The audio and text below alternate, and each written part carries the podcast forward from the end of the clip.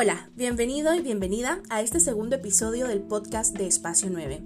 En el marco del 8 de marzo estaremos conversando sobre qué es ser mujer en el contexto hondureño. Para esta entrevista nos acompaña Carmen María López Midense, hondureña de 24 años de edad, comunicadora social, promotora de la igualdad y la justicia social. Ella actualmente es integrante del colectivo feminista Brujas Subversivas del Movimiento de Mujeres por la Paz Visitación Padilla. Participa en distintas iniciativas como voluntaria y también es egresada del programa Agentes de Cambio de la Fundación Friedrich Eber. Actualmente Carmen también colabora en Espacio 9. Te invitamos a que te quedes con nosotras y conversemos sobre lo que es ser mujer en el contexto hondureño. Buenas tardes, buenos días, dependiendo de la hora en la que escuchen este podcast. Muchas gracias por acompañarnos y muchas gracias a Carmen María también por aceptar y acompañarnos en esta conmemoración del Día Internacional de la Mujer, el 8M, en este año 2021 en el que nos hemos encontrado desde hace un año ya con muchos retos. Eh, Carmen, bienvenida. Gracias, Hichel, por la invitación. Bueno, con Carmen, eh, el objetivo de este podcast es poder comentar y reflexionar sobre lo que es ser mujer en un contexto como el hondureño, eh, con todo lo que eso conlleva, los retos y las oportunidades que en nuestro contexto se pueden presentar, ¿verdad? Entonces, como ya nos presentó Astrid en la entrada de este podcast, eh, Carmen es parte de un grupo feminista y ella eh, nos va a dar su percepción desde su punto de vista como mujer, como comunicadora social también, pero principalmente como eso, como mujer que se define feminista. Eh, yo te agradezco, Carmen, por este espacio, este tiempo que nos estás dedicando. Y bueno, te doy la palabra para que nos cuentes para vos qué es ser mujer en Honduras. Bueno, podemos decir muchísimas cosas sobre lo que es ser mujer, ¿no? Especialmente en un contexto como el nuestro, en un país Em, altamente conservador y, con muchas prácticas machistas. Nuestro país, mi país, es maravilloso, es precioso, de verdad que sí. Sin embargo, hay muchas falencias en el sistema económico, en el sistema jurídico, eh, en cuanto a la salud, a la educación. Y bajo todos esos ambientes, indudablemente las mujeres somos las más vulneradas. Somos quienes, eh, por decirlo así, pagamos cuentas que, que no nos corresponden de la deuda histórica del patriarcado, ¿no? Es complejo porque no existe una forma o una definición exacta para, para decirse mujer. No, no hay parámetros. Sin embargo, debido a, las, em, a los estereotipos y, y a, a, la costumbre, eh, seguimos viendo que aún hoy, en el 2021, eh, se nos estigmatiza y se nos dice cómo debemos de comportarnos, de vestirnos, de vivir, de trabajar y de actuar o de responder a, muchas situaciones. Entonces, eh, si, si sabemos que ser mujer en el mundo entero es una situación en la cual nos encontramos vulneradas, pues en Honduras no es la excepción, ¿verdad? Em, existen muchas eh, leyes, muchos decretos que en teoría defienden a la mujer, defienden los derechos de las mujeres. ¿Y, cuál es el propósito de esto? ¿Por qué se han creado? Es porque realmente se reconoce bajo la ley que vivimos en una situación de vulnerabilidad. Claro, la situación, el hecho, como vos mencionabas, de identificarse como mujer es una decisión también muy personal. Uno se identifica como mujer por ciertas características eh, que usualmente nos han enseñado, ¿verdad? Pero más allá de eso, en, este, en el feminismo uno aprende también que, que uno debe poder encontrarse a sí mismo como un sujeto de derechos y un sujeto también transformador, ¿no? En este sentido, así como uno se identifica como mujer, también dentro de ese gran común de mujeres hay otras formas de identificarnos, ya sea con otros grupos, eh, con un grupo étnico, por ejemplo, con un grupo eh, también de género inclusive, que es decir, de Mm, mm, ahí no sé cómo expresarlo, pero hay muchas otras formas de identificarnos dentro de este gran mundo de ser mujer y no sé si vos encontrás diferencias o algunas formas diferentes de discriminación o de vulneración que son tal vez mencionadas en estas leyes que vos mencionabas, por ejemplo. Claro, definitivamente. Em, existen muchas diferencias que se relacionan con el origen, con, tu lugar de residencia, con el acceso a los derechos y a las oportunidades que existen en, tu localidad. Y, y en, Honduras, como en la mayor parte del mundo, eh, te dicen que ser mujer responde únicamente a la condición biológica, ¿no? al sexo con el que, con el que naces. Y, si tomamos únicamente eso como referencia, eh, nos damos cuenta que somos más de la mitad de la población en Honduras. Somos el 52% de la población en Honduras. Y aún así, debido a, todas las variables que, atraviesan nuestros cuerpos, em, representamos o se nos presenta en estadísticas como minorías, como grupos minoritarios. Eso puede causar, digamos, un escándalo, puede, puede representar eh, mucha represión, opresión, solo por el hecho de haber nacido mujeres. Si, si nos vamos a, a datos oficiales, sabemos que cerca del 66% de la población hondureña vive en situación de pobreza. Eso es un montón. Y si nosotras como mujeres representamos aproximadamente el 52% de la población y vivimos en condición de pobreza, pues eso es una doble vulneración a, los derechos, a los accesos a, a derechos y oportunidades a los cuales nosotras, las mujeres, podemos llegar en Honduras. Es... ¿Sí? No, en ese sentido, por ejemplo, también esas diferenciaciones de accesos tienen que ver eh, también con dónde nos encontramos y dónde nacemos también, geográficamente y en qué grupo. Claro, claro, es, muy diferente eh, para una mujer negra, garífuna, para una mujer indígena eh, tener acceso a, sus derechos es más diferente que, para mí que vivo en la ciudad, que para las mujeres que se han desarrollado académica y profesionalmente en, las áreas urbanas. Vemos que en, las áreas rurales no se cuenta ni siquiera con, con acceso a los servicios básicos para vivir.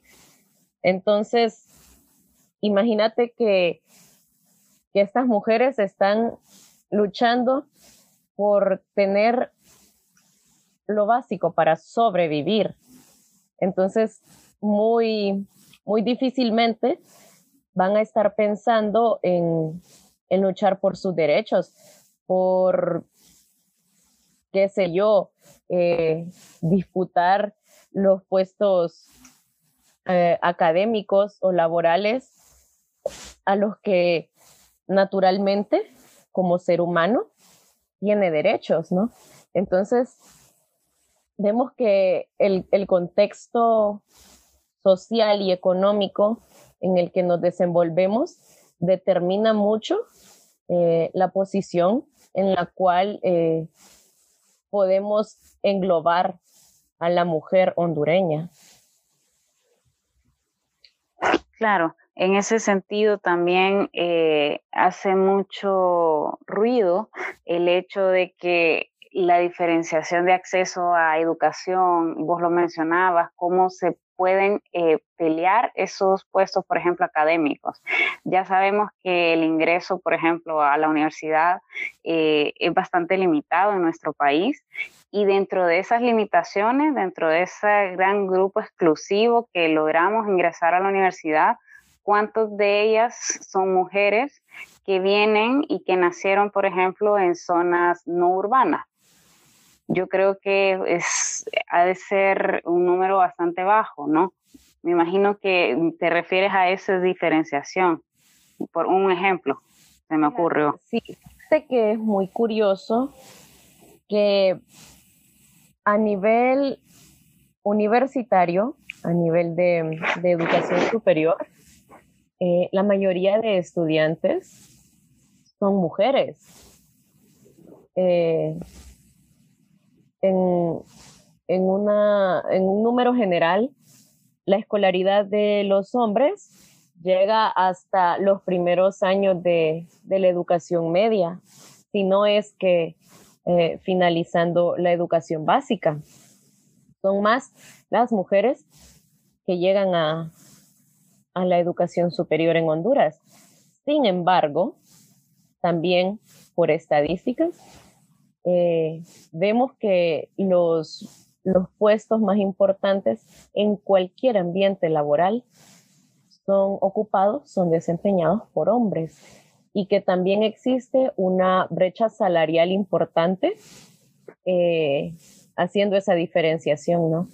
Porque es más importante o es mejor pagado un, un trabajo hecho por un hombre que los que hacen las mujeres.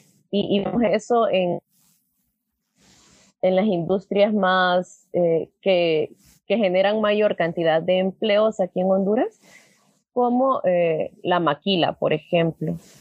Y, y, si nos metemos en el, en el trabajo informal, también sabemos que está mayoritariamente ocupado por mujeres, las actividades laborales informales, y aún así seguimos siendo el grupo de la población que vive en una mayor pobreza. Es interesante lo que decís y lo que nos contás, porque quiere decir que eso ya representa un avance en esta lucha por acceder a ciertos derechos. Eh, es una brecha tal vez que con el esfuerzo las mujeres han ido disminuyendo, hemos ido disminuyendo, pero siempre el campo laboral, lo que vos mencionás, sigue siendo una lucha constante, que bueno, es una lucha de los movimientos feministas desde siempre. Entonces, eh, yo creo que es, bastante interesante y nos lleva a reflexionar también cómo se valora el rol y cómo están eh, tal vez de enraizados algunos roles de género que se les han puesto a las mujeres desde mucho tiempo, ¿no?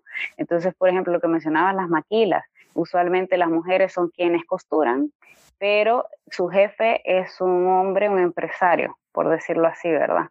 Entonces es bastante interesante. No sé qué retos vos ves como prioritarios a avanzar aquí en, esta, en estos movimientos, en estas luchas feministas aquí en Honduras. Bueno, es bien complejo hablar eh, sobre el movimiento feminista en Honduras y, los alcances que tiene sobre la población de mujeres, porque eh, las mujeres se reconocen y nos reconocemos como sujetas de derecho, ¿no? Y claro. sabemos que, que debemos luchar por el acceso a esos derechos. Sin embargo, no todas las mujeres se sienten identificadas con las luchas feministas. Creo que eso responde al factor em, tan tradicionalista y tan, em, ¿qué, te puedo decir?, conservador que existe en nuestro país, donde se ha estigmatizado el feminista por diversas razones culturales, religiosas, y, el punto no es atacar a, ciertos sectores de, la población y, las costumbres que, tienen, sino eh, visibilizar que es una lucha que nos compete a todos los seres humanos. Hay, hay muchos hombres que dicen, yo no soy machista, yo apoyo las, luchas feministas y, y, todo, todo eso que están haciendo, por el acceso a sus derechos. Pero tenemos que encontrar la verdadera raíz del problema, ¿no?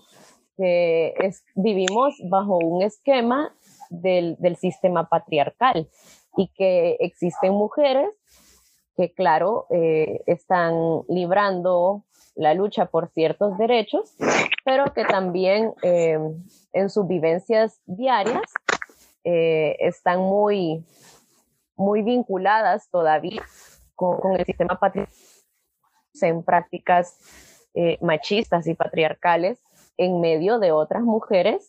Y, y esto es darle aprobación a los comportamientos de otros hombres que se sienten, em, digamos, protegidos o, o lo ven normal, está normalizado un comportamiento de, cierta forma de mujeres y un, eh, un comportamiento de cierta forma de los hombres.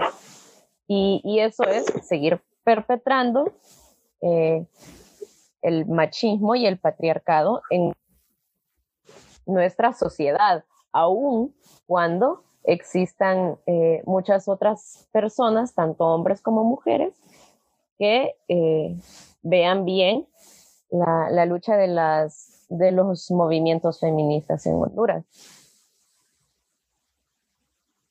Claro, es un reto eh, también poder sumar más personas, sumar más mujeres, rompiendo esas barreras que suelen ser un ciclo constante de, de actitudes que ahora le llaman micromachismo, por ejemplo, que puede ser eh, el simple hecho de que usualmente se le sirve primero al hombre la comida, esas pequeñas actitudes que vos mencionás que se siguen reproduciendo, inclusive las mismas mujeres a veces los cometemos, ¿verdad? ¿Vos crees que más allá de eso eh, es posible llegar a más eh, mujeres, llegar a sumar este movimiento y poder tener el apoyo de más personas para luchar por esos derechos que todos reclamamos, pero no estamos quizás sumando en la misma línea, por ejemplo. Claro que es posible, claro que es posible, pero se necesita de, de un trabajo muy bien organizado, muy bien estructurado y, y yo lo llamaría como trabajo de hormiga, así, eh, con muestras pequeñitas, pero de muchas actoras que de verdad creamos en, que este cambio es posible. Porque incluso para identificar esas prácticas machistas que muchas personas llaman ahora, ¿verdad? Micromachismo. Es como no, no están demostrando el machismo mediante golpes, mediante em, violencia psicológica marcada, física, también física, pero reproducen otras, otras conductas, otros comportamientos que, siempre em, enmarcan o, encierran a la mujer en el estereotipo que, que tienen metido en la cabeza porque pues históricamente se ha normalizado. Entonces, em, para identificar esos, esos comportamientos, esas pequeñas acciones, necesitamos de mucha educación. Tenemos que, que quitarnos de, de la cabeza que un hombre es así porque así nació y así tiene que ser, y la mujer, pues, tiene que ser lo contrario a todo lo que es ese hombre. Tenemos que quitarnos eso de la cabeza y, comprender que, no todo es blanco y negro, que no eh, esa, esa heteronormatividad, descartarla porque la sociedad cambia y, tenemos que evolucionar si queremos que, las mujeres podamos salir adelante y, y tener una, una verdadera igualdad y equidad entre hombres y mujeres, que es posible, pues debemos aprender a, desaprender. Sí, yo creo que es muy importante eh, lo que mencionas de hacer el trabajo de hormiga que dices, eh, precisamente porque me hace recordar y me hace reflexionar en que todas tenemos eh, personas cercanas que tal vez piensan diferente o han aprendido de otra manera o aprendimos igual, pero hemos desaprendido de otras maneras. Hemos tenido experiencias diferentes, ¿verdad? Y parte de ese trabajo de hormiga es poder empatizar con quienes tenemos cerca y poder de a poco poder eh, mostrar lo que nosotros hemos aprendido de esas experiencias, lo que nosotros hemos logrado de construir de los conceptos preconcebidos que nos enseñaron de pequeños o que están replicándose diariamente en la sociedad, ¿verdad? Em, y también tocaste una palabra que eh, es bastante importante en nuestro contexto, que es el tema de la violencia que tal vez esa violencia eh, física no es eh, eh, tangible o no es visible, no es esa violencia que nos muestran en los diarios, que es la, el uso de armas, por ejemplo. Cuando la escala de la sociedad es tan alta en términos de violencia, se suele minimizar violencias más pequeñas como la psicológica o violencias verbales, que no dejan de ser violencias, pero nos, eh, hemos estado acostumbrados a minimizarla, ¿verdad? Y creo que eso que vos decís también es muy importante de, de empezar a reconocer esos pequeños patrones que siguen siendo violentos y pueden escalar a una violencia mayor. Claro, definitivamente. Hay, hay muchísimas mujeres que no saben, que no se dan cuenta que, viven bajo un ciclo de violencia, precisamente porque nadie les ha dicho que esa forma en la que está siendo tratada es una forma de violencia. Y quizá estas mujeres no se dan cuenta porque lo normalizan, porque así vivieron sus hermanas, su madre, sus abuelas, y, es la norma, pues. y, muchas veces no nos damos cuenta que estamos siendo violentadas. Definitivamente, eh, yo lo, puedo comparar con mi vida, pues yo antes, hace unos años, yo era de las que pensaba que, que esto era absurdo, que esto era ridículo, porque había crecido en una burbuja de privilegios, porque a mí no me había tocado luchar para, para ganarme ninguno de mis derechos como mujer. Pero entrando en, el contexto en el que viven muchas mujeres, no solo en Honduras, sino en el mundo entero.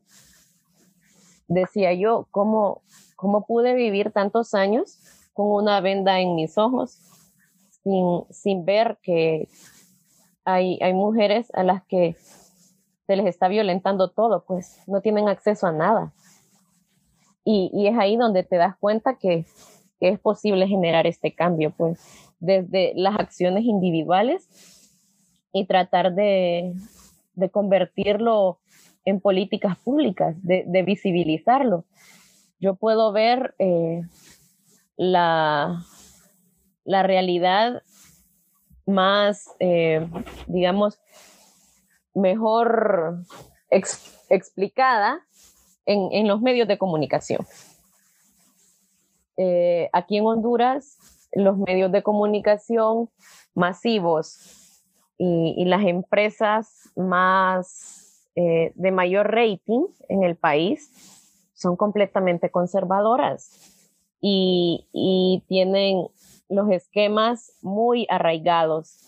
Esto de, de los roles de género, eh, que tienen mucho que ver con la imagen, con la conducta, el comportamiento, etcétera, etcétera. Eh, eh, va, va, a ser muy difícil, nos va a llevar mucho tiempo, quizá muchos años, arrancar esos patrones de, de los medios de comunicación que son quienes más eh, perpetúan eh, esos, digamos, estereotipos sobre lo que es ser mujer en el país. Claro, es importante eso que decís porque el cómo se refleja, cómo lo vemos, nos hace eh, definir cómo o por si realmente lo queremos transformar, ¿verdad? Si siempre lo hemos visto de esta manera, probablemente no vamos a ver absolutamente nada malo y los medios eh, en, esta, en, este país eh, se suman a seguir perpetuando ciertas condiciones. Y eso eh, creo que no solo sucede en Honduras. Yo, Carmen, te quiero dejar a vos con la última reflexión. Yo agradecerte todo este espacio, en verdad para mí ha sido eh, bastante positivo y creo que escuchar de vos ciertas, eh, ciertos comentarios, ciertos análisis que hacías ha sido muy importante para eh, dejar unos minutos a reflexión en este 8M que es un día para conmemorar y hacer la lucha por muchas que no lo pueden hacer, por muchas que no lo están pudiendo hacer porque tal vez están en ese ciclo que vos mencionabas y por muchas que ya no lo pueden hacer porque las perdimos en esta lucha del patriarcado, ¿verdad? Eh, lastimosamente no, pudimos salir antes de esto.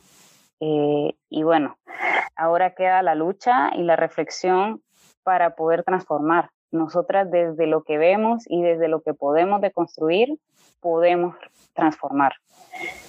Eh, Carmen, te dejo la última reflexión a vos. Sí, em, creo que es bien importante que nosotras las mujeres seamos sororas con, con las mujeres que viven en una realidad distinta a la nuestra. Eh, vos lo mencionabas antes, la empatía eh, es primordial en esta lucha por nuestros derechos. He escuchado a muchas personas, tanto hombres como mujeres, que dicen, ay, ya las feministas de aquí se quieren volver igual a las de Argentina, iguales a las a esas europeas, que no sé qué. Pero no, no es verdad. Eh, nosotras luchamos en un contexto, en el contexto que nos compete. Eh, haciendo, haciendo las luchas que, nos tocan nuestras vidas, en nuestra realidad. Eh, no podemos transformar una realidad que no conocemos. Entonces, mi invitación es principalmente a conocer la realidad, conocer la realidad en la que viven tanto hombres como mujeres en nuestro país para, para poder hacer esa reflexión de que realmente existe una diferencia, de que realmente nosotras estamos siendo vulneradas de muchas formas, en muchos sentidos, en todos nuestros derechos. Y a partir de esa realidad, pues tomar cartas en el asunto, ¿no? Bueno, gracias Carmen. Espero que lo hayan disfrutado.